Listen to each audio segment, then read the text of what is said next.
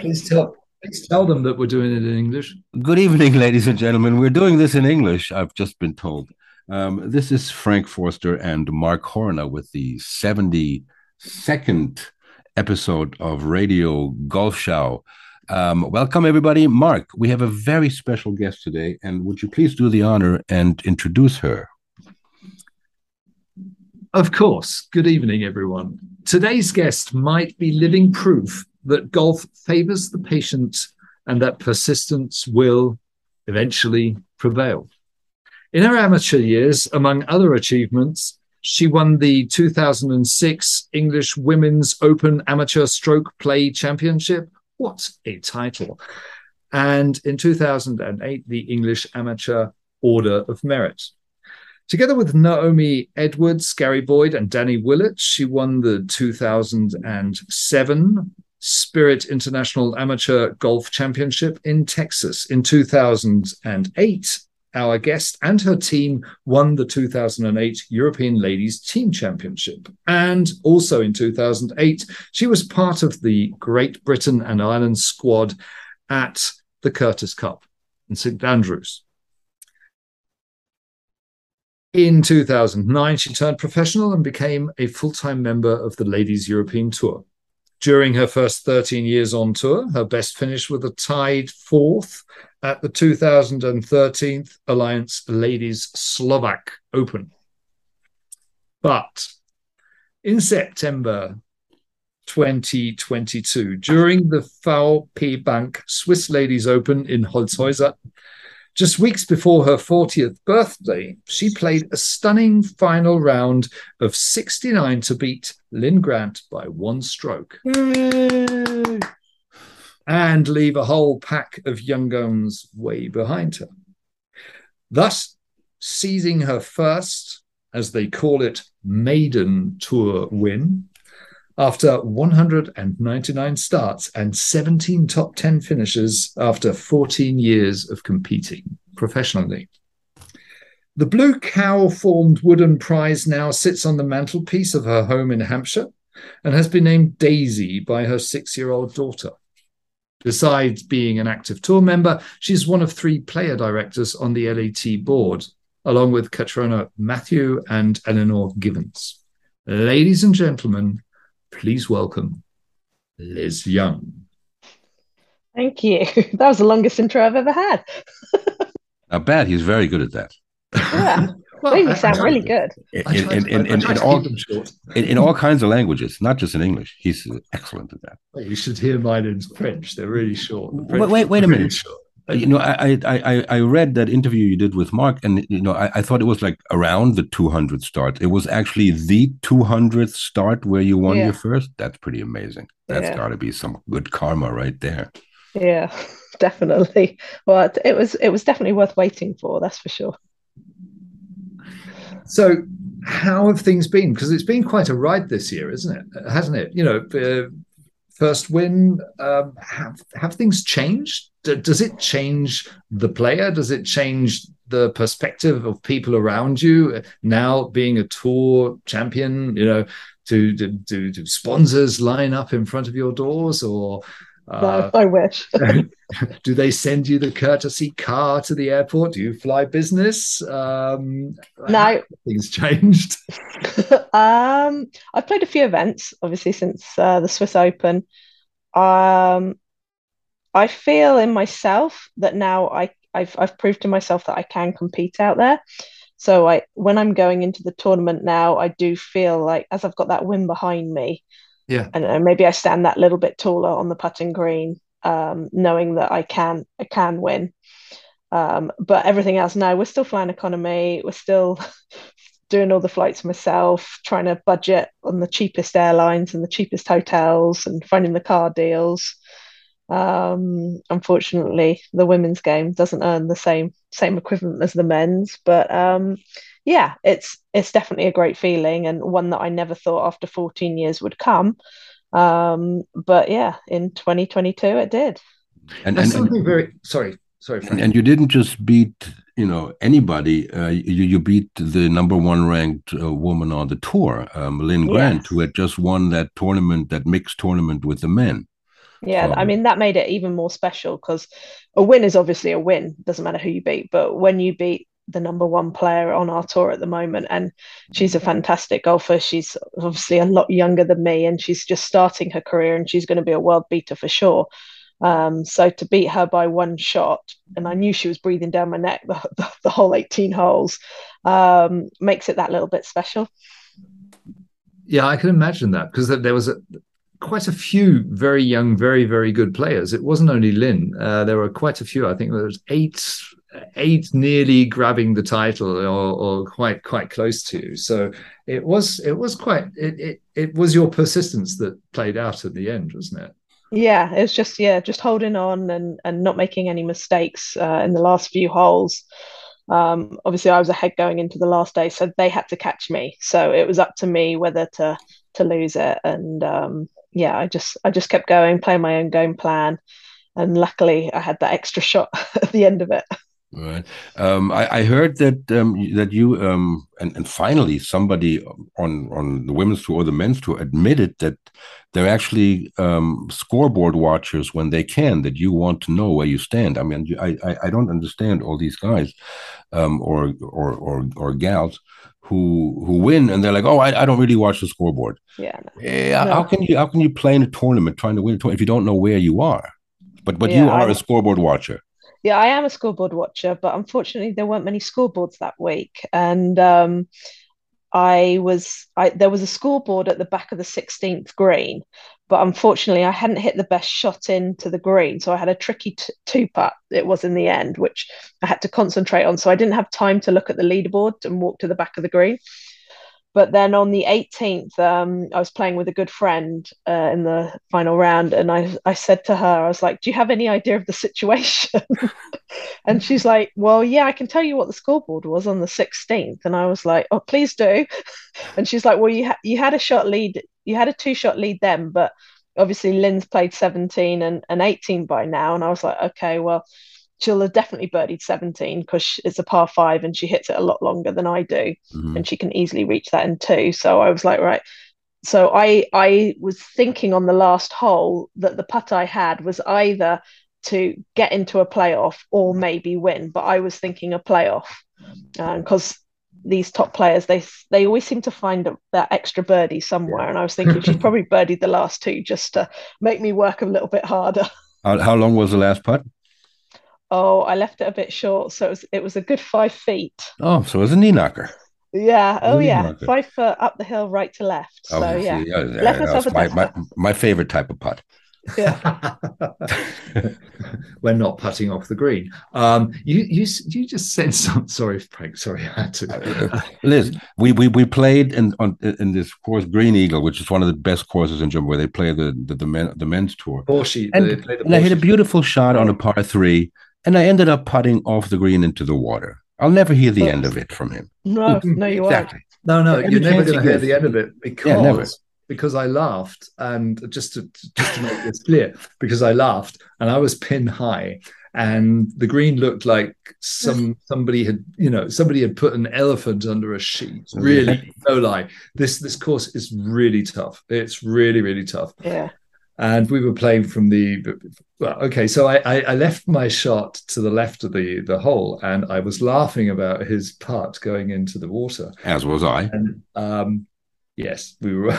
And then i tried to put my putt somewhere near the hole and it just trickled past the hole and trickled and trickled and, trickled. and went into the water exactly Frank's balls. Finally, we hear the uh, whole story. Thank you. yeah, it's a family story, Frank. We'll be telling this for the next 20 years. We're going to stop well, this. yeah. You'll never forget it.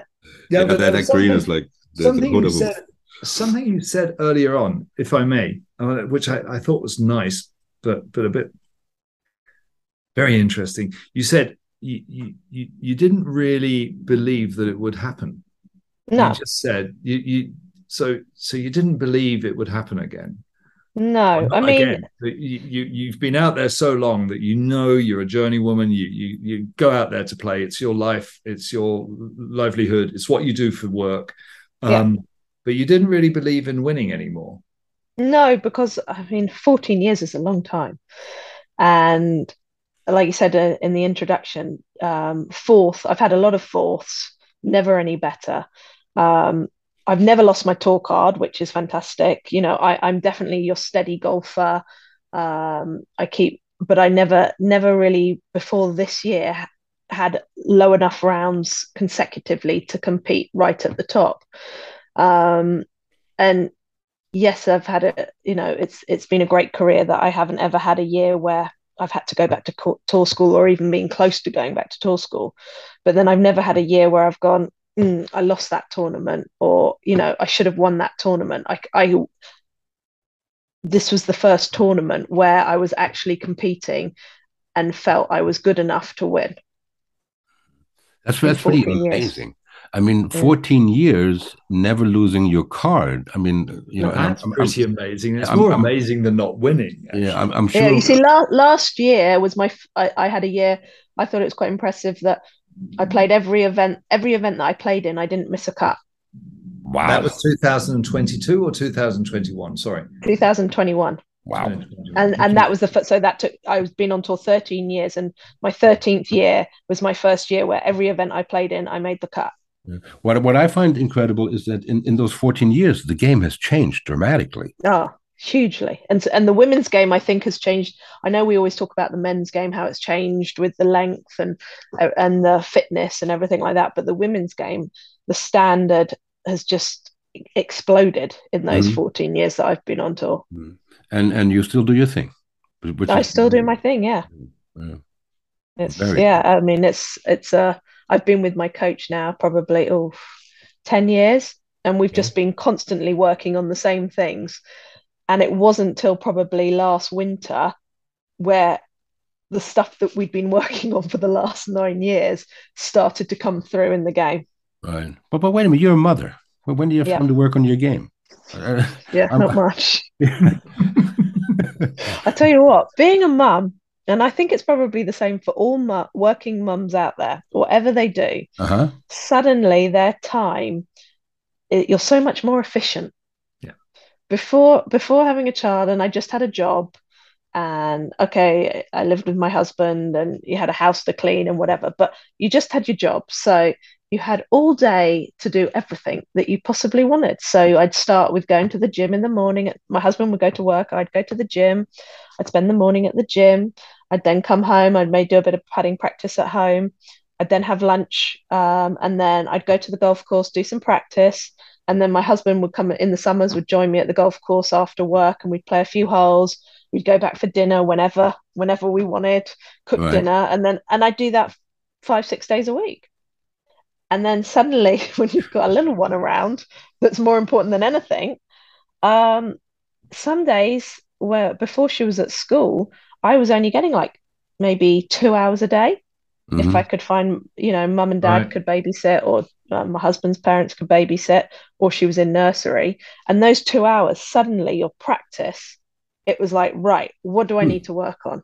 this is key. This is at the top. I've got two hours. Let's go. No messing around. No talking to anybody. It's I've got those two hours. Mm-hmm. And my practice, yes, I practice way less than I did six years ago, but my practice is so much more efficient. Wow. Wow. It's more pressurized, isn't it? It's just like it is like everything you do, you probably do with more efficiency. But you know, I can imagine that it does even have a positive effect on your practicing because if you know you can't talk to Mr. Smith who's seen you yeah. around, who wants to talk That's to it. you about your missed cut last year, uh, whatever, yeah, yeah. you just no, no. It's like I'd, I'd, drop her off at nursery at say right. half eight. I'd be at the golf course for nine, and I knew at 12, 12.30 I'd have to pick her up. So right. it's like, right, I've got that those hours. Don't you dare rain because I hate playing in the rain. oh, it never rains in southern. No, it's, it, that was always the typical thing. It's like right, I've got the morning. she's in nursery in the morning, and it would chuck it down in the morning and be sunny in the afternoon. I'm like, oh, that's no bloody good, is it? so it was like I just really focused my practice. Can we mention which golf club you play out of in England? Uh, yeah, I play out of Brockenhurst Manor Golf Club, which is in the New Forest. Broken. So it's a Brockenhurst Manor. Brockenhurst Manor. I love those yeah. names. Brockenhurst Manor. I played Brockenhurst yeah. Manor. Where do you play? Yeah. Super. it's a typical forest, forest course. Got the I, deer on it. Uh, it's it's really it's really lovely, especially in the summertime. It's a great place to be. But yeah, so that's that's where and and the gym really went out the window um, when she was younger because I had to really prioritize what I needed to work on. Right. Um, but yeah, since since she's gone to school, she's in her second year now of school, and I do have some time to time back because I've got nine till three now every But- every but- Monday to Friday. But it sounds like like you, you never even thought about now. I now I'm, I'm a mom and I have a child. I'm, I'm going to stop playing. It doesn't sound like you even considered. No, that that never. When obviously me and my husband were talking about children, it wasn't like, okay, well, you know, let's have a child and then you go and find another job or Mhm. you know stay at home. That was it. Was right. We're going to have a child and we're just going to carry on Right? because because I still love it. it's your job, like you said. I, I think it's it's it's my job and if as, as long as i can my rule is i've always had this rule as long as i can earn a living from it and i still enjoy it then i'm going to still keep playing those are the two things and when i turned pro i was only going to do this for a couple of years right. and then it just escalated. And and now anybody that knows golf if you're an amateur golfer if you just play on every saturday if you're a professional golfer it's addictive. It really is. If you love the game it's addictive. Doesn't matter what level you're at. Even for even for somebody out there playing for their livelihood, that's incredible. yeah it is. And Very and impressive. could, sorry, did you really manage to manage to to to play for your living all these thirteen years old? Did was it enough to survive? Did you make enough money to survive? Because we would. Um, um, it's a With- very, with very- my husband's help, there was- yeah. you know. Um, i mean with with with my husband i couldn't do it if i was i couldn't live on my own pay the mortgage um pay all the bills Yeah. on my no because i don't have any sponsorship so it's it's pretty you know the women's game doesn't earn what the men's game does we're getting better definitely but in those early years when the when the tournaments really weren't that big a prize money um no I, I don't think you could own a home Mhm. um, or even rent a home um, without help from sponsors or something like that. Yeah, we, we we just looked at the at the prize money of that. The the, the prize money for the whole tournament that you won was like two hundred thousand euros. I mean, that's what Yeah. that's what Pat Perez gets for showing up in Jeddah. That's it. Yeah, that's pretty this is sick. yeah. It's it's uh, it's something that needs. You know, obviously we're all working on it. Um, women's sport in general. You Mhm. know, you, you compare a women footballer to a, a, a male footballer. It it's chalk and cheese. Same in the cricket world. Same in the golf world. Right. It, it's it's getting closer, Right. but it's still miles apart. Well, only think- tennis has really stepped up. Sorry, Mark. Th- th- one- Yeah. Only tennis at Wimbledon and I think the U.S. Open are the ones who pay Yes. equally. You know. But then so- I don't know what their rate is if in a normal ATP tour oh, event. this I don't know. Also, this I don't Yeah. know. But uh, it's a yeah, step but in the right direction. definitely the the likes of Wimbledon and US Open. I mean that that Right. must massively help the women's game there when they're cer- certainly earning those big salaries. Mhm. But then, then tennis has always been a sport where uh, women have been watched, right? There's always been Yes. a certain amount of attention. They've had their superstars. You know, even I, and I'm not a tennis fan um, or a tennis aficionado. Uh, you know, Navratilova, uh, Steffi Graf. You know, these are household names all over the Yeah. world. Um, And- I- and- Yeah, and that's what's so great with the with the majors for the tennis is they're playing on the set they're playing at the same place. So you as as a spectator you can go and watch the men's game and then you can go and watch a women's game or a mixed game and you've got the opportunity to watch both. A bit a bit like um, the Scandinavian mix for us earlier this year, the ISPS World Invitation for us this year. We're playing with at the same places as the men. Mhm. So spectators have the choice to watch both. Wasn't there an event? I don't know what tour it was, where um, where there was a a, player from the LET, um, um, um, a man from the Challenge Tour, and a guy from the Seniors Tour. Yeah, we used to play that out. Uh, we had one year of that in Jordan. Yeah, there was a MENA Tour, wasn't it? Yeah. Uh, no, it was uh, it was it was Challenge Tour, Senior Tour, and Ladies European Tour. Right.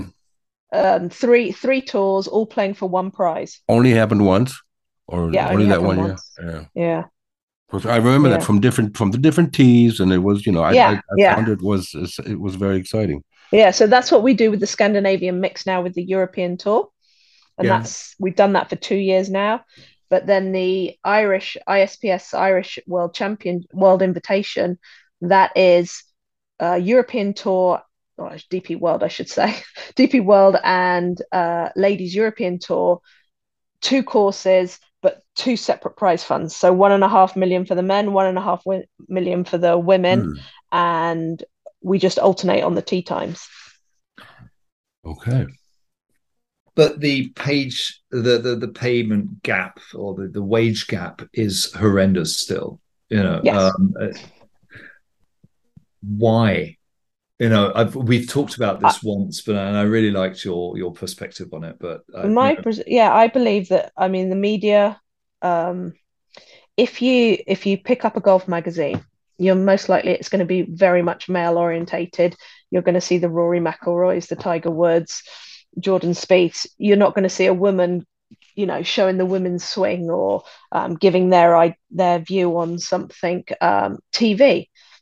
When you turn on the TV to watch uh, women's women's golf, it, it's not women's golf; it's men's golf. We're always on a on the odd time or on the red button in the UK on Sky, or they, it, we're just constantly pushed to the the sidelines. And I think if we had a bigger base on the on the media, on the social media, on the TV, on the papers, everything like that, then I think more more of the general public would um, would engage with us and then actually want to follow us and then I think if the numbers got up, then I think then the media would would then switch over.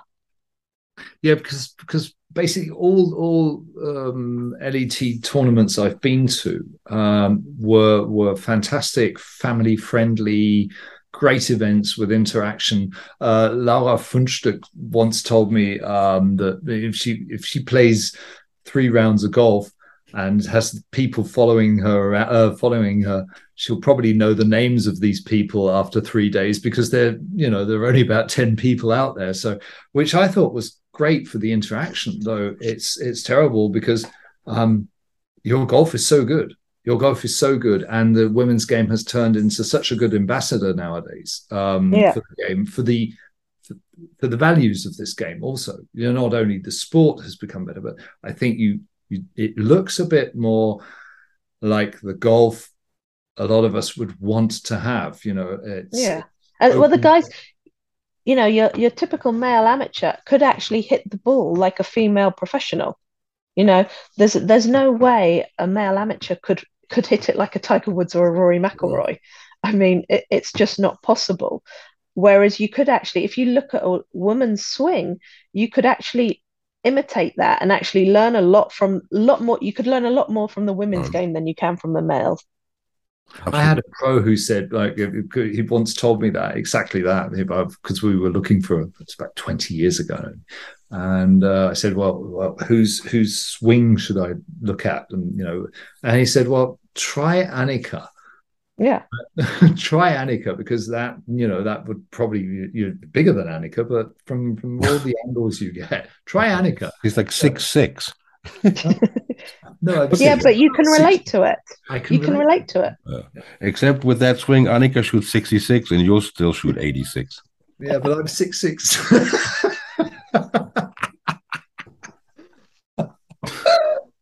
No, uh, but even in the states, um, uh, Liz, you know, and and you're you're, you're familiar with it. The the, the big yeah. LPGA tour events. There's yeah. only even even you know what what are considered majors. There's really a handful of spectators there. Yeah, you know, it's it's not the ten deep.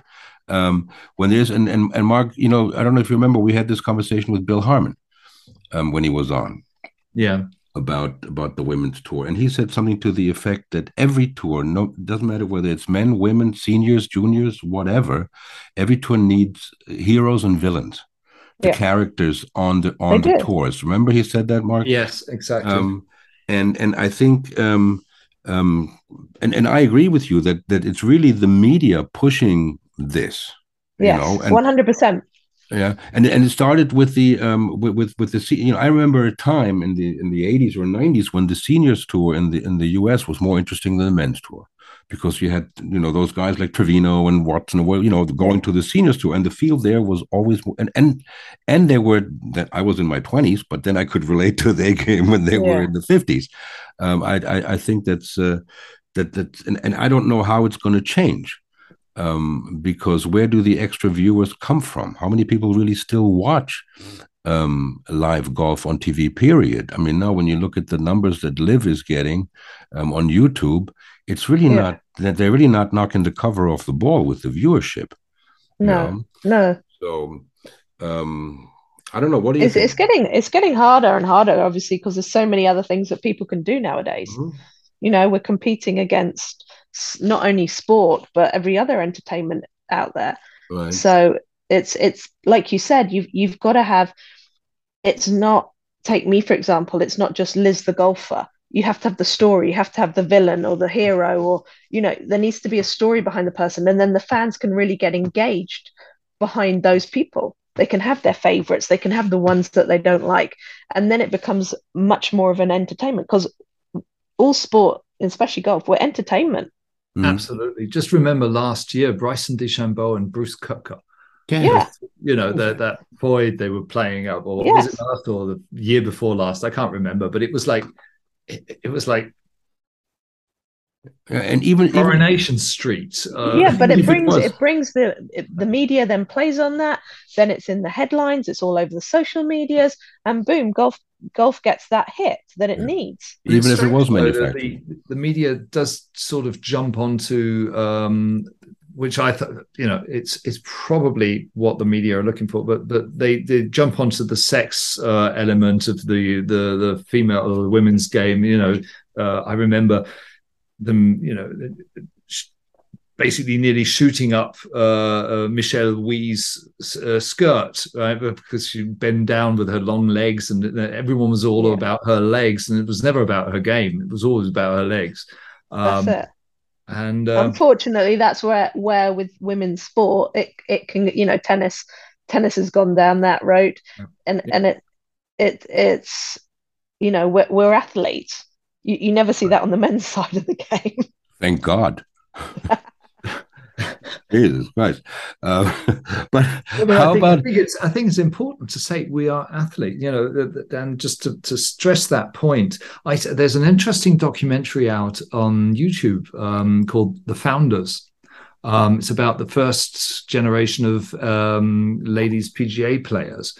Um, yeah. It's free to view, and it's uh, one and a half hours, and and that was the exact sentence. These women had huge problems even being accepted as athletes. You know, there was yeah. always, you know, you always had to have the nice smile. Your hair needs uh, needs to be nice, but you're not an athlete. You're just basically a woman playing golf. Um, That's it. And they fought for that uh, against that for. Oh, the amount of times I've played in LET pro ams, and I've played with people, and they said, "So, so what do you do for a job?" and I'm like, "This, this is my job. Oh, don't you have another job?" No, no, this this is what I do full time. Funnily enough, would you ever dare ask a man on the DP World Tour? If, What's your real job? Yeah, it's like, and and that's not just me. I bet you could ask every LET golfer right. who plays in pro ams regularly, and I guarantee you they'll have been asked that question too. There's our first first scoop, Mark. That's the first scoop we got. let me Liz, let me ask you this quickly. um, what what effect do you think uh, events like the Solheim Cup and the Olympics have for the women's game? Is that some kind of springboard? I think the Solheim is definitely huge. Um, and depending on what happens with the Ryder Cup now with LIV and everything going on, you know, the Solheim Cup is that could actually make it even bigger because we're guaranteed to have the top best the best players 12 players from Europe and America fighting it out against each other. And that's what makes these both these competitions worth watching and so great. Um, it definitely springboards it. You know girls Europeans Americans they they thrive to get on those teams. I mean girls I know that have played on it say it's their best experience their best golfing experience of their lives the Olympics, the Olympics is a funny one. It depends, I think, on what country you're from. Mm-hmm. Mm-hmm. So you're in the Indian girls, the Chinese girls, golf being in the Olympics is huge for them. Yeah. Huge. It, it makes them become superstars because they're those countries are very Olympic based sports. Whereas for Great Britain, the Olympics, would I prefer to win an Olympic gold medal or a major? Definitely a major. Right. Well, you know, the, the, the, the British are a lot like the Germans. We can't for the dressage to be on. Yeah. We, we don't know when it's over and we don't know who, who is winning, but we can't wait to watch it. Eddie Lizard. so, so, t- so I, I, the Olympics is for, for golf worldwide. Mhm. It's great that it's in the Olympics, but I think it's very specific on which countries you're from. Right. And and then maybe one last question from me before Mark comes back. Um, you know, when we when we we we spend a lot. We had the two guys from Sweden on who who played in the final of the British boys. Uh, two Yeah. one 17 year old, one 18 year old from Sweden. Um, um, the and and and bringing juniors into the men's game.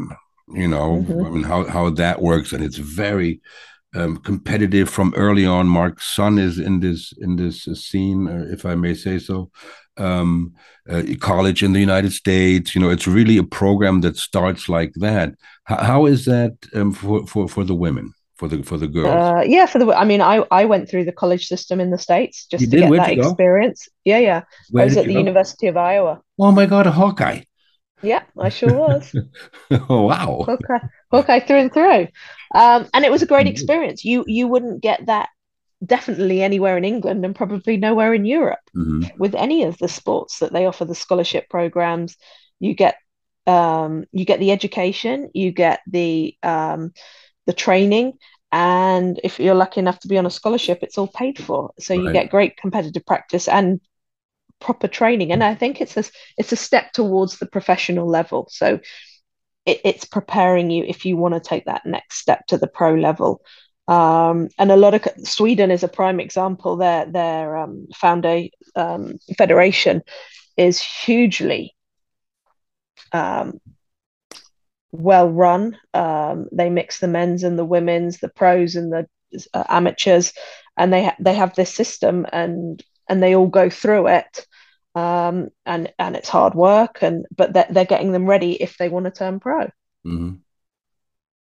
And as you said, it's highly professional there. You know, we were Yeah. talking to Albert and and, and Didrik. They, they, you know, the in, indoor uh, indoor playing fields, indoor chipping areas, pitching areas, huge. putting Yeah, I mean, I, I was at. Iowa 20 years ago, and we had an indoor facility, uh, putting and and hitting into nets, and then we could use the indoor dome of the football arena. So obviously it's cold in Iowa, so the, the, they had their football training pitch outside, and then they had a football pitch in a dome inside. Yeah. And when they weren't using it, we could use it for pitching practice. You know, it's it's 100 yards long, so we Yeah. were doing that, and then and then we would travel south to the warmer weather too. Right. But it, they it, they've got it all all sussed out in America with their university programs, which which which is fantastic, and they and they open it up to the world. If you're good enough, it doesn't matter if you're American or not, you can go there. Well, we've, I think we've we've seen this, and we've we've got some really good players here in Germany, but most of the players who make it or, or can take this jump, this leap of faith into the professional scene, most of them were in America in college. Is that not true? Compliment to- Yeah. Yeah. How about some quick nines? I think that sounds terrific. It's just about that hour for the quick nine. All right, all right, fasten your seatbelt, Liz. This is going to be. All right, Oh, here yeah. we go. Here All we right. go. quick nines, no thinking. Well, you can have it. They're never nine. They're never. Okay, okay. What's the toughest hole you've ever played? Oh wow. Um, I started at a, a hole, I think probably Royal Lytham starting on that par three. That's pretty brutal. Starting on a par three is never fun. Starting on a par three, yeah. Uh, it's just and then and then with all those bunkers and everything, and it's not short, it's just like, oh no. Like a like a like a three iron at like three Celsius. You know that kind Yeah, of. Yeah, that's it. And it's just like, oh no, really no, this could you know, this could it could be a lot worse than just a bogey here. Oh yeah, yeah. All right, great. Um, second question. We're all going to die. You are going to die too. Your last round. Who are you going to play your last round with? My husband. I love that. Oh, let's talk about him for a second. Yeah. Um, is he a good golfer? Uh yeah, he is. He Oh. um he, he plays off probably plus one. He hasn't Oh my God. played much. Do you give him Yeah. shots or no? Do you go? No, no, it's great. We play off um we play off the whites and we play for things like uh, cooking the dinner, uh, Oh. washing up, Oh, putting Isabel to bed. All no, right. it's, it's serious stuff. How how is this? is, is it pretty even or is somebody? is pretty even. Oh, okay, is so pretty it's even. Yeah, no, he gives There me you a good run for his money. Well, there you go. Well, on, on the on your next match, I put a fiver on you. Okay, thanks. All right. Frank, she'll probably come back to that. You know, she makes a living out of playing golf. You know. All right. Well, have What would you be if you hadn't become a professional golfer? Uh, I'd have definitely. I did an economics degree, and I always wanted to work in the city, in London. I was You'd going to work city in girl. finance. Yeah, I was. Yeah, that's what I wanted to be. And even after two years of being on the pro tour, I wanted to still go and do that. Hmm. But yeah, no. Okay. Now here not. comes, here comes one of our well, question for the city girl. Okay. Um, here comes one of our favorites. You have won the Ladies Open Championship. You and your mates decide to celebrate at a karaoke club. Mm, mm. What's the first song you'll sing to open up the evening? What's the last song you're going to sing when all is said and done and everyone's drunk and you might be too? Two songs. Oh one to start, Two songs. one to it. I can I can tell oh. you that Ben Crenshaw took about an at least a minute of silence to get that question. Yeah, that's that's hard. Uh, And- uh, people that know me know that they would have probably never heard me sing at a karaoke bar. I am not that person to do There- the there will be a karaoke. playlist. There will be a playlist. So Um, I have, uh, yeah, um, Bon Jovi probably "Living on a Prayer" would be there be, you go. That's a the good first. start. and then probably everybody would leave the club straight after that when they heard that. I probably wouldn't need to do a second one, but um, the end of the night. Oh, that's a tough one. Um, when everybody's left and I'm drunk, oh, anything could happen What do I there. think to myself? I'd probably try and do an Adele song or something, you know, Oh, yes. something, oh yes, something that, that I See, that's couldn't an pitch athlete at right all, anywhere near it. It would sound horrendous, but I'd think it going sound for great. the flop shot at the end. Yeah. Oh, the Yeah. tight lie. She's going. Well, if everyone's Adele. drunk, you know, it's, it doesn't really matter. There oh. you. Have you got a special song, or shall I just choose one for you? Yeah, no, I'd, I'd probably just hit hit the random button on the karaoke machine and, and go for it. All right, because because there is a there is a, a golf shell playlist, um, and you'll be part of this now. Um, and there's all sorts of very interesting songs. And yeah, Okay. we, we Uh, haven't next had Adele. question. Next question: Your daughter has decided be- to become a professional golfer. What piece of advice would you give her? Um, Don't do it. Yeah, first of all, I would probably tell her to do it. It's a lot harder than you think.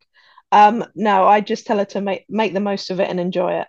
And as long as you enjoy it, keep doing it. But as soon as you stop enjoying it, then you need to get out. Because it's it's I've seen it happen to girls and guys when you stop enjoying it and there's no way out and you just keep trying. I think I think that's the hardest thing. And to watch it That's when As you well. start robbing banks and stuff like that. Mm, yeah, that yeah. Dream team, you get to choose three golfers to play around with, dead or alive. Who would they be? Why and where would you like to play? Okay, so we'd have to have the husband again. Because Ooh, I do very popular with him. husband. No playing golf Yeah. I need some tips okay. from. I Yeah. need some tips from him later. Yeah, I, I have I get a lot of tips from him. Well, I, mean, I, I need tips how to Uh, be. You do. Uh, you really do. Sorry, I had to do that. I had to ask. um, Ernie Els, he was always my favorite golfer growing up. Oh wow! So um, I would always have yeah, I just loved his swing growing up. Obviously, big easy, swinging it easy, and and I do try and copy that still to this day. And then uh, Dame Laura Davies, because I mean, she is just the pinnacle of English women's golf for me. And She's growing the up, trailblazer, isn't she? She is, without- yeah. And I, you know, when I when I was playing in junior opens and and I'd win it, and you'd see her name on the trophy, it was just such a buzz when you know, like I've won the same trophy as her, which was it was it was great. Uh, so yeah, that would be my four ball, and we would probably play in the UK. We'd probably play at Woburn on the Duke's course. Um, that is my favorite golf course. Hmm. in the country. So Woburn. You just mentioned that before, Mark, when we were talking, didn't you? Yeah, Woburn. I met someone from Woburn, and uh, I, I, I took a look at the course then because it wasn't, you know, it wasn't really on my map. Well, it is on my Yeah. map. But it wasn't that much on my map, and it is. That is Stunning. the private club you were talking about. Uh, you know, that is. It is so well kept. It looks. It looks a bit like the the, the British Augusta, doesn't it? yeah, it's yeah, it is. Yeah. Um, you get, and this is this is something for the after. Yeah, you get to play. No, you get to replay one single shot of your career. Ooh. What shot would it be? Oh, that's hard. There's, there's a lot of shots I'd want to replay. 200 starts. Do you know how many strokes that is, Mark? well, yeah, yeah, yeah, Yeah, I, I can't do the math. It's too much. It's two hundred and two Let me do the starts by math. now. Actually, Um, one shot. Oh my word. is there one single shot that you sometimes lie awake in bed rethinking and saying, "Why the hell didn't I trust my gut? Why didn't I take the Oh, part?" there, there's more than one. Okay. There's more than one out there. Um, I probably it'd be going back to when I was an amateur. Why not? Yeah. Um, I was, it was the Curtis Cup at St Andrews, and I was in the bunker on the 16th, and there were a lot of people around, and I tried to get out of it the hard way and failed miserably.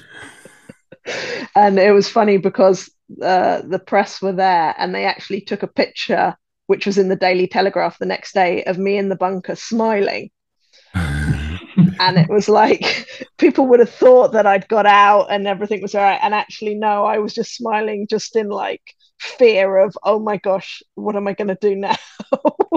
the sands of Liz Taylor? uh, it's Of just, Liz, yeah, Liz Yeah. Young, sorry. yeah, yeah. Um, hey, that's nice. yeah. It's I'm not wearing my glasses. Yeah, and but because it was photographed, I think about it all the time. But let, let me let me maybe hook in there. Um, how long does it take after a round, um, competitive round, for you to decompress and, and and work the round through in your head? Do you do it immediately after the round is finished? Do you hours later lie in bed and think, "My God," and, and you go the, through the round? Does it stay with you for days? Sometimes, if it's the last round of a tournament. No, I'm pretty quick. Um, once I'm off the golf course, um, maybe within an hour, I'm Okay. then I'm then on to because I I'm very much of a golfer of one shot at a time. If it's in the past, it's in the past. You can't change it. Hit it, find it, hit it again. Right. Um, And I don't like to think about it, it's like obviously our rounds we play four rounds for a competitive round so you've got to play that hole four times you've got to hit that shot four times off the tee if you start looking back at oh my gosh look what i did yesterday remember what i did yesterday over there Yeah. da, da, da, da, da. Yeah. Uh, it's just i mean it's just Right. that's the hardest thing with golf you have you can't go in the past go. and you can't go in the present you have to stay uh, sorry you can't go in the past you can't go in the future you have to stay in the present if you come out of the present area then oh my word the mind just goes yeah would you agree with the statement that bad golfers remember their good shots after a round, and good shot good golfers remember the bad shots? Mm, no, I think good golfers don't remember the shots. What's your I think weakest? I- What's the weakest part of your game? Uh, my short game is terrible compared to the rest. Who would you like to uh, Terrible. swap? Short game's terrible. Um, tour for 14 years. yeah, no, it's it's really it's, it's really not that good. Well, the stats, stats, and the, your, your your scrambling stats aren't that good, are they? No, no, they're Right, not. okay. It's it's it, it- Sorry. I hit I hit a lot of fairways. I hit a lot of greens, but um, yeah, when I miss greens, it's there's a lot of pressure on me suddenly because I I know my short game isn't up to scratch of where I want it to be. It's getting better, like everything in my game, but yeah, it's not it's not up there yet. Very quick answers, please. Links or Parkland? Parkland, Beer or wine? wine, Music on the range? yes, Fish or meat? fish, You get to change one rule, and I know what it is you're going to change because I've already asked you this question. I'm going to ask it again.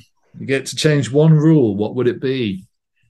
If you're in a divot on the fairway, you should get relief. You've hit a good shot. And we, we've been dis- discussing this actually because um, I, I quoted you in, in in in another context, and then someone says, "Yeah, but you know, yeah, but." Someone's going to always going to say, "Yeah, but." What's a divot? When do you start to define a divot? You know, is it Oh, I old think it's divot? How young must this divot be? How fresh must it be? Um, you know what I mean? And, Yeah, and I mean- people were saying like, okay, no, just play it as it lies because you'll be starting to discuss this until you know until the sun goes down. I thought that was I think it's pretty ob I mean, I think it's pretty obvious if you're in a proper divot or not. I mean, you're always going to get chances out there. You always get chances out there with the rules of golf now. Oh yeah, can I get a free drop because of da da da da da? Patrick Reed would find a divot everywhere. Yeah, well, you know, you're always going to get, but 99% of the golfing population, which is great, are honest golfers. And Absolutely. if it's in a divot, it's in a divot. You should get relief. Do you sometimes dream of golf? If yes, are they good or bad dreams? Do you recall a dream and would you share? Oh yeah, no, I recall the dream. Um, yeah, they're usually good dreams, actually. Um, I would say I have had the odd odd nightmare with golf, but yeah, usually good. Uh, we've always asked about the nightmares. I'm going to ask you too. Can you remember a nightmare you had? Because some, certain some of the, the best players we've had have had recurring nightmares about uh, being on the golf course. And Oh, uh, really? Oh no, that's really bad. And Crenshaw not being able to putt. Ben Crenshaw, Oh yeah. I can't putt, or I can't, I can't pull back, or you know, Yeah, well, yeah, I mean that's that's the thing. It's like that's the fear of like not being able to swing it or whatever. Um, I had one one nightmare where whatever I did, the ball just kept going further and further right. And I, I couldn't stop the ball going further right. Do you know what I mean? Like, so whatever you do to that's try like a round know- of mine. Happens 10 times around to me. No, not a nightmare. The That's skill. reality. The skill. Aim further left. Okay. Yeah. this is this is basically our favorite question. Um, why do you love the silly, stuffy old game? because you can always get better and you can never be perfect at it, but yet you are always striving for perfection. Isn't it ironic? Like you can't you can't ever be perfect. There is no such thing as the perfect golf shot, yet we strive for it. Yeah, And it's it's one of those it's one of those that you can always get better at it. And I love that idea. brilliant. Okay, let's get real. Um, those were the quick nine. Thank you very much. Yeah, super. I mean, those were not only great answers, Really but it, it was really really, it was really quick. Really, What- I what- thought it was quick. Well, she answers. good. it's- it's Yeah, I know. I her mean, time with her answer. I think she knows what she's about. You know. Yeah. Uh, let's let's see if she knows about this. LIV golf. Yeah. Uh, it's inevitable. We there's no way around uh, the show without at least mentioning it or talking about it. We've you know we're basically we're talking more about money than about the game at the moment. Not not only us, basically everyone. Yeah. It's basically about millionaires getting richer and richer and richer for just showing up. Um, what's your take on LIV golf? I think it's sad. Over, you know, if I had to describe it in one word, it would be sad for the game. Um, because golf to me is a competition. Um, therefore you've got to earn it. Uh, and that's the whole point of of playing for these trophies, but ultimately they're paying for the money as well. I know the majors are different, I I do believe, but these tour players week in, week out, whether they're female or male, you're playing for money because it's your job. Mhm. Um, you shouldn't just get money for turning up. But on the other hand, I understand completely why these players have done it. You know, they've been offered this this money. If if any other job, if you've been offered that that paycheck, you take it. Why don't they say that? They say they want to grow the game. Yeah, they do.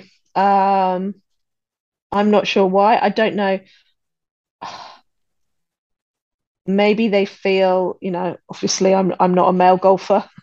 I uh, haven't been offered that type of money. Maybe that they feel another tour is required in there in the men's game um, to spread the word. Obviously, the PGA Tour is heavily based in America, mm-hmm. um, and most most of those players that have now gone to LIV played in America. Uh, maybe they they want to spread, say they want to spread the game in other parts of the world, in Asia, um, where it is growing rapidly. Um, but I feel mainly it's it's because of the money and they they probably want to play less golf in the later end of their career the the uh, older guys. Yeah. Um there's always been I, I think this is I think the, the, the the one of the most interesting questions is that we're always discussing how much money it is and growing the game. Um, and for me, um, coming from a more left wing sort of way of seeing the world, it does also matter where the money comes from. Um, and um, I think that's something that you know the U.S. media has always put their fingers on it because of you know not only 9/11 but also because of yeah. the human rights discussion. And I've always found it very sad that nobody seems to be really willing to mix pop and politics or sport and politics with this because it is major. It is a major sports washing scheme of the Saudis. Um, have you got a point? Have you? Can you relate to that? Because uh, that so many people are or might be against it because where the money is from. Or yeah, for sure. I'm sure that there's a lot. You? Uh, you know, if you look at it and say, okay, right, it's like, how much did Mil- Mickelson get? 300, uh, 300 two, million? 200 million to 250 million, right? Yeah, I mean, the figures, like, the figures that the LIV Tour have got is just obscene. You know, yeah. it's money that you can't even really com- compute in your head. Right. And that's before they've even hit a golf club. Yeah.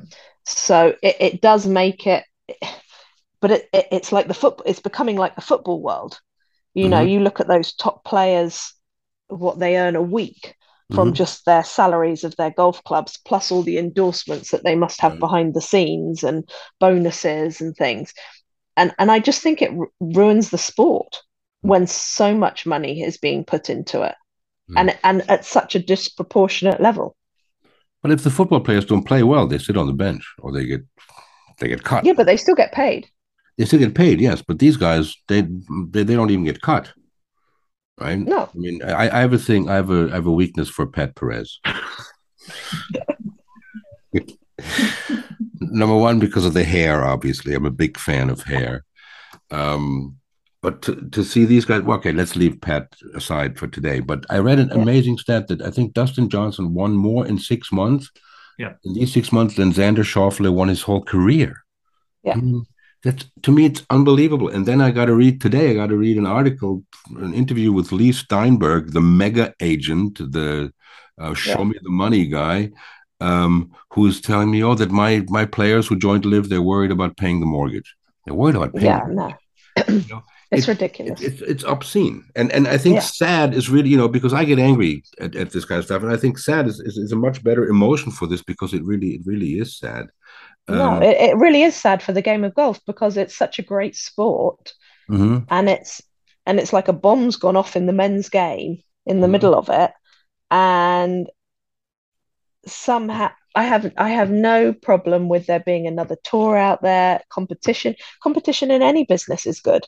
Mm-hmm. You know, monopolies are never never great, and it's right. just like let's work together here, you know, and and and try and build something that's that's for the better better of the game because mm-hmm. that that's what we all want to see is is we want to see I want to see going back to the Ryder Cup. I want to see the best 12 Americans play against the best 12 Europeans currently.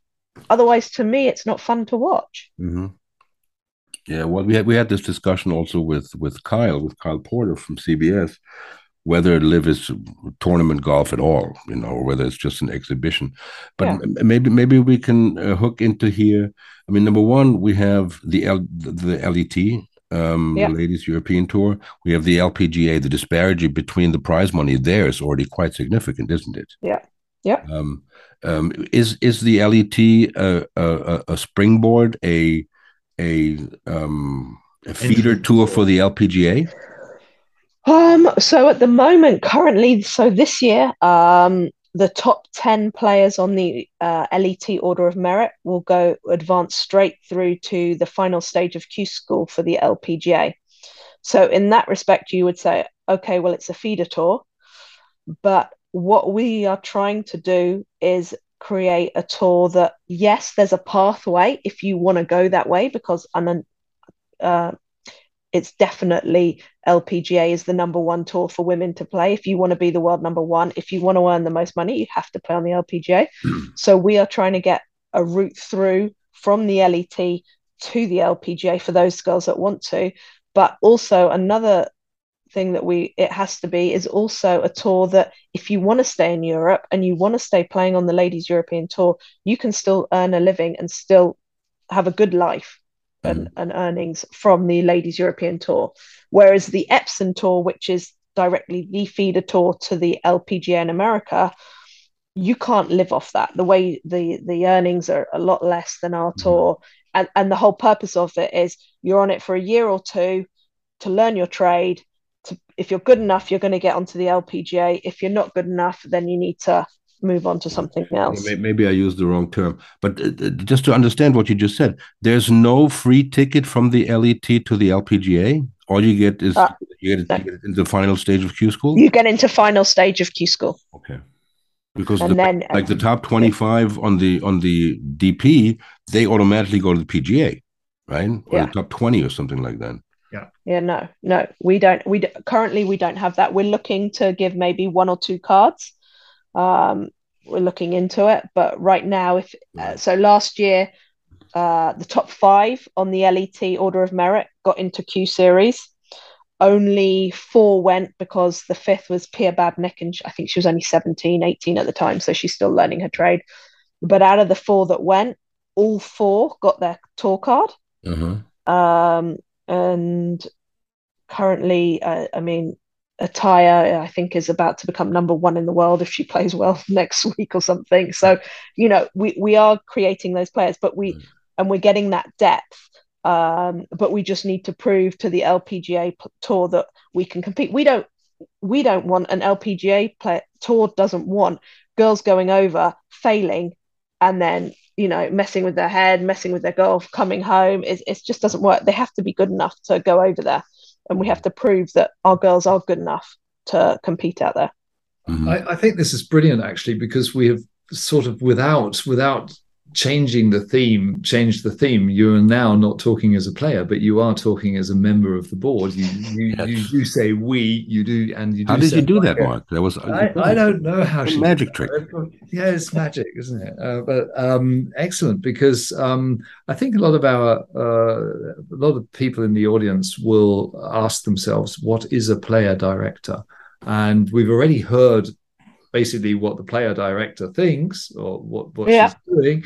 But would you would you uh, care to just shed a bit of light? Yes. So, um, well, the Ladies European Tours Limited Company, um, and like that, we have a board, um, and at the moment it's a bit it's a bit there are actually we've got two boards going because we're we are Ladies European Tour Limited and we're also Ladies European Tour joint venture with the LPGA, which has another board.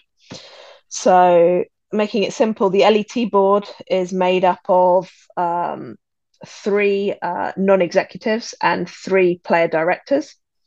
And then that board of six is then also the board on the LEGV, which is made up of the six LET representatives and then six LPGA representatives.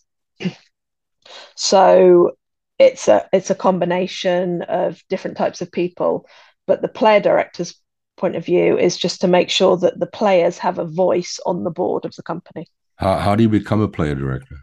Uh, you get voted by the players at the AGM. Okay. Yeah. Wow.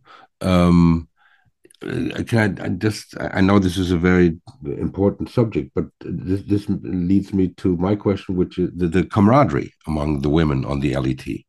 Um, because the way uh, you described it in the interview you had with Mark in in in in, the, the beginning here, how you share rental cars and you rent an Airbnb together, which to me was always, you know, when when I started playing golf in the '80s, that's what, what was appealing to me about the European tour. You know, and that yeah. that to me was always why the Ryder Cup went into the Europeans' favor because we had that camaraderie where people traveled together and things like that. Um, you've been doing this for 14 years. Yeah. Um, you must have made a lot of good friends and see women come and go. And uh, yeah, um, no, I, I, it's it's great. I mean, the the ladies European tour, the girls from America come back and say, "I wish wish the LPGA was as friendly as this." You know, you are the friendliest tour. We're we're great. I love it how we can go out to dinner, and we will there will be six, seven different nationalities all at the table. They all have to speak English because of me, because the English we don't learn any other language, do we? You're but, a director. You know, they, you know, and, and we'll share an Airbnb and we'll all do from different countries. And we all want to, we all support each other. We all help each other. We wouldn't leave anybody out on, in the cold. You know, if they needed somewhere to stay, we try and fit somebody else in. But then on the golf course, obviously, we want to beat them but if they beat us, they beat us fair and square. It's not like you're angry with them or, you know, you just play better than me. Right. And we can all have dinner together and be happy, you know, who whoever did what.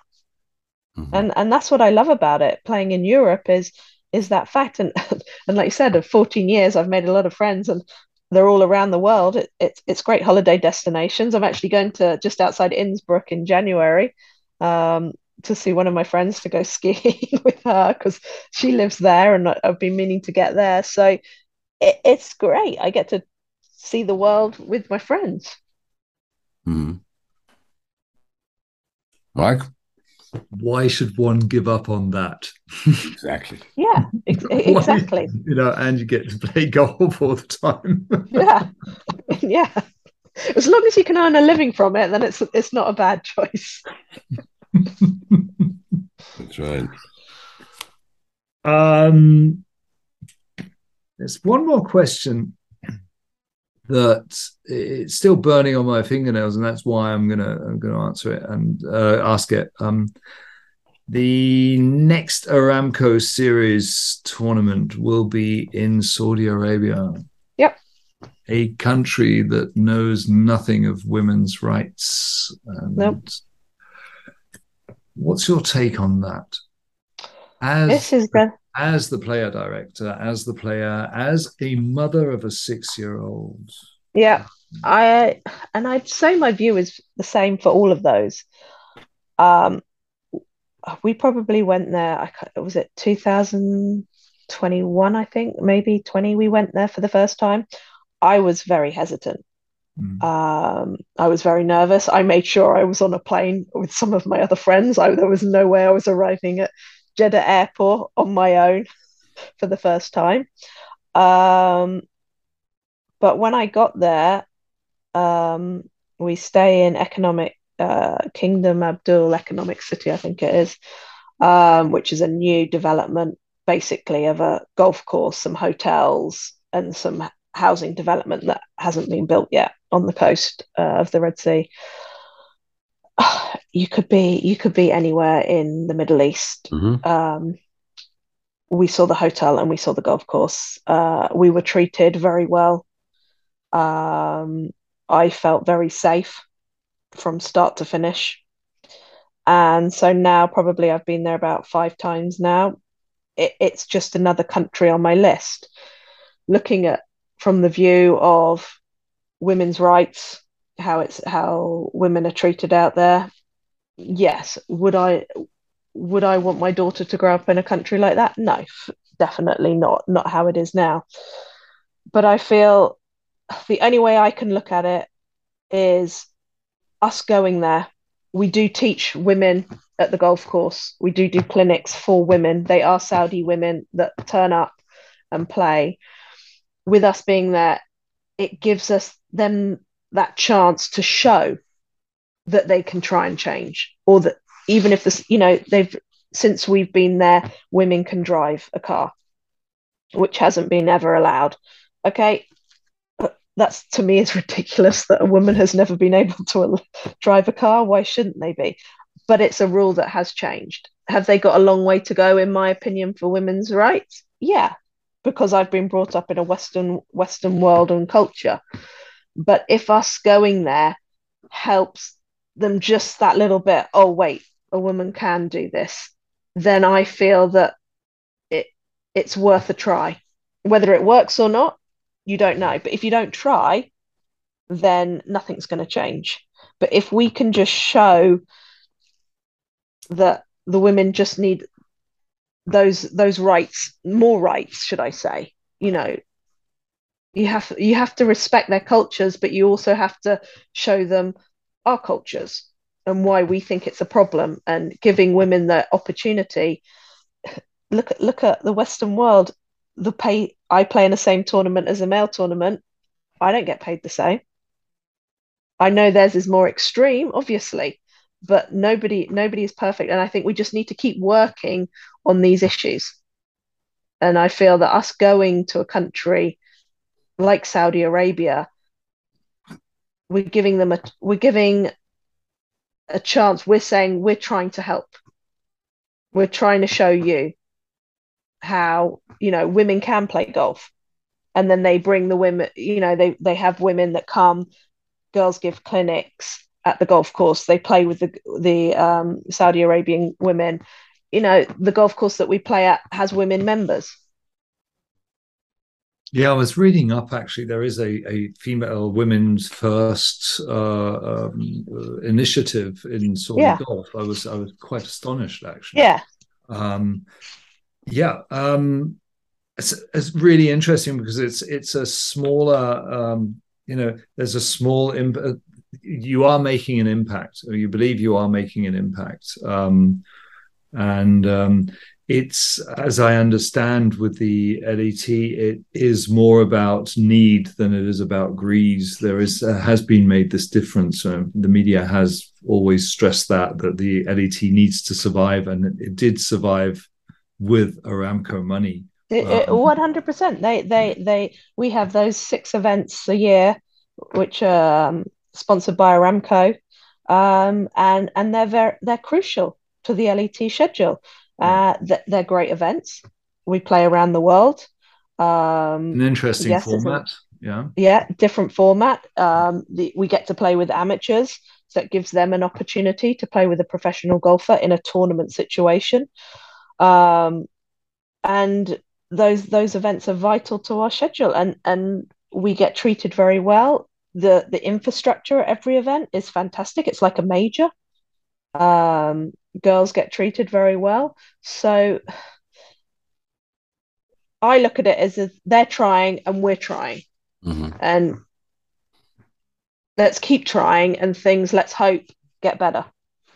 Well, I, I think I think you got to differentiate between um, playing in a tournament that is sponsored by Aramco or wearing Aramco on your football shirt and being a club and and and and that or even naming rights for a tour like the DP World Tour. And let's face it the Emiratis are um are, well let's leave them to the side. Uh, the, the different there's a big difference between that and actually working for them like the LIV guys are doing now. I mean yeah. they're employees it, of LIV LIV golf is very different to yes. the ladies European Tour Aramco yes. series. It's chalk and cheese. Because everything you hear is when you know when you criticize LIV as well, um, you know your TV is made in China. I mean that's also the standard responses you hear, or, or you know, or you take oil from Russia or whatever, things like that. You know, so I think it's very important to make the difference and and um, and Aramco used to be uh, a, a, joint venture between the Americans and the Saudis to begin with. It's not like a Saudi company. Um, but um, do you feel um, um, um a, a, push, an aggressive push by the Saudis to put more money into the women's game? Maybe not push. I think. I think. Yeah, I think they're wanting. They're wanting to grow the women's game. Mm-hmm. They're wanting to show that, which is quite unique, thinking of the Saudi Arabian women's rights issues. But they're wanting to prove that we want to support the women too.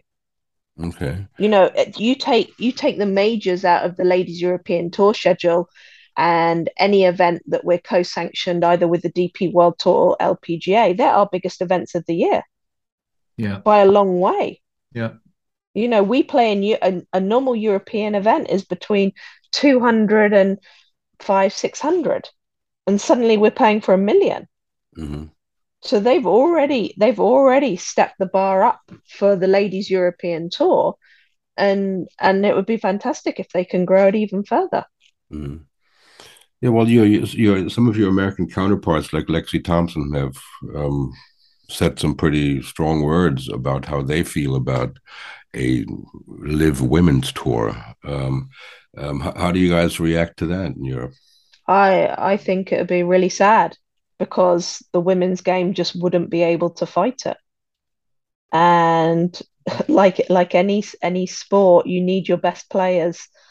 You know, mm. if if the LPGA or the LET don't have their best players turning up, sponsors are going to disappear, and right. when the sponsors disappear, the money disappears.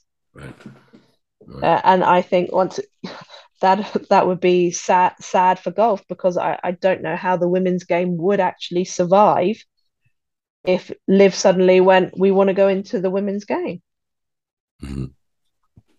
yeah well we can't finish this on a sad note mark sing no. us a song no no no i don't think it actually maybe maybe, maybe liz can no, sing bon jovi no. for us no no that'd be really sad that would be sad no, I don't think it's sad. Actually, I think it's very thoughtful and very mindful um, yes, because it's uh, it's a completely different perspective. Um, and as you said, it's there's there's a huge difference uh, being an employee of a company um, like the LIV guys are, or being part of a growing sea or hoping to grow the game with with uh, tournaments that are are, are, are sponsored by Aramco. Um, I think we could basically call it an evening uh, or a night. That was the golf show with Liz Young, uh, who hits it, finds it, hits it again, and has been doing that for quite some time. We have been talking a lot about chalk and cheese, and um, that was fantastic. Liz, um, you're going to defend in Switzerland? Absolutely. Absolutely. We're going to go there. Not too far. Yeah. Yeah, I'm going to go. I'm going to try. I'm going to try to be in her uh, pro am. Mark, Mark, no, yeah. forget yeah. that. Mark is an excellent caddy. And a better caddy than a player, actually. or a marshal, or a marshal too. Uh, okay, um, ladies and gentlemen, my name is Mark Horner. And I'm Frank Forster. That was the golf show with Liz Young. Liz, thanks for being here. To the links. Bye bye.